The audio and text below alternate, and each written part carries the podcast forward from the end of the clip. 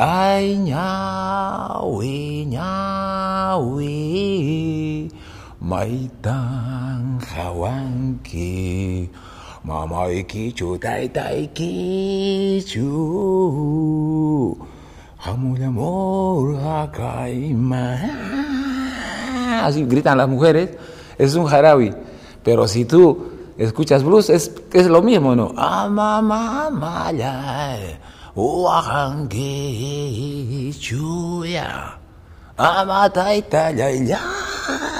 Y si tú le pones una guitarra bluesera a los Hendrix, es el mismo blues.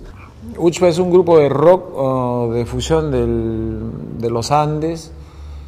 Uh, proviene del distrito de Ocobamba en Andahuaylas. Uh, tiene la particularidad de, de cantar todas sus canciones en el idioma quechua, en el idioma inca. Tengo la idea de ponerle Uchpa, porque en, esa, en ese entonces yo era, yo era policía. Entonces yo sabía la violencia, estaba viviéndole en, carne propia. Eh, y vamos a ponerle así, era porque el enfrentamiento del rojo y del verde, el resultado era ceniza. Ceniza en quechua, uchpa. Por eso era. Hacemos conciertos en, los, en, los, en, las universidades. Este, los muchachos se acercan a mí y ya me dicen, Freddy, mi mamá es de Apurima, mi papá de Cusco, mi abuelo es de Huancavelica, mi abuelo, mi abuela es de Ayacucho, ¿no? Pero ellos ya son nacidos acá. Entonces, lo que pasa es que fluye la sangre, ¿no? En Lima más que todo para decir las cosas y que no te entiendan a veces, ¿no? Cuando hablas, por ejemplo, de corrupción o de cosas un poco prohibidas, estando en la formalidad, en ese caso yo como policía, no podía decir cosas, entonces lo digo en quechua, y entonces como que, bueno, en quechua pero no le toman atención, algo así, ¿no? entonces pero ya lo he dicho ya. Somos campesinos de Ocobamba, mi papá pastor evangélico y también este, era profe, nos llevaba a la iglesia evangélica todos los domingos, y vivíamos así entre la chacra, el quechua, el folclore y la escuelita, la escuelita bilingüe. La secundaria estudié allá en Andahuaylas, eh, comienzo el 76, termino el 80 y el 80 terminando la secundaria me vengo pues a la capital, a Lima, para postular a la policía. Eh, era muy rápido la instrucción, o sea, no, no estábamos ni un año. A los meses nomás ya nos sacaban a trabajar. El primer día que salieron de servicio los que creen que eran los más antiguos, el primer día murieron ocho, el primer día. Esos mismos ochentas este, me enviaron a la zona de emergencia.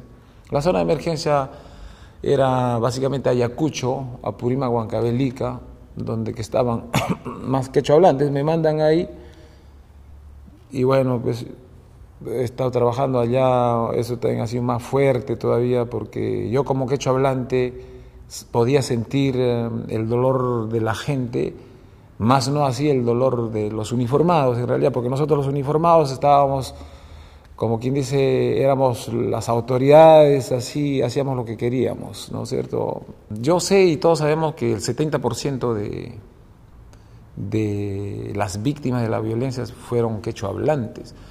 Entonces, por ahí éramos pues, policías de Ica, policías del norte del país, de Chincha, policías altos, entonces yo tenía discusiones con mis compañeros y en algún momento siempre me han llamado también a mí como terruco, me decían a mí también, porque yo defendía, uh, no, era, era muy entendible, pues, porque ellos no tenían la culpa, un campesino que habla solamente quechua, culpable de qué va a ser. Había tres instituciones policiales, y las tres instituciones se, tenían unas broncas, se mataban, se mataban. En ese tiempo de la zona de emergencia, se mataban, o, sea, es, decir, nos matábamos, ¿no? Y bueno, para pasar piola con ese lenguaje, este, lo pasaban como si fuera pues un atentado o que bueno, pues le volaron la mano porque fue un atentado de parte de los terroristas, ¿no? Esos son problemas también que no se ha visto y eso hay un montón, hay un montón de, de esa clase de problemas problemas internos por diferentes cosas, por mujeres, o quién es el más macho, cosas así, ¿no? En los las noticias era diario, morían siempre policías, diario, diario.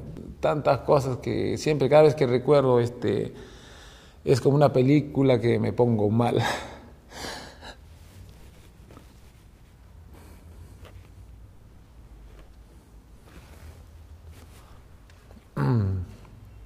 es muy fuerte. Es muy fuerte para mí.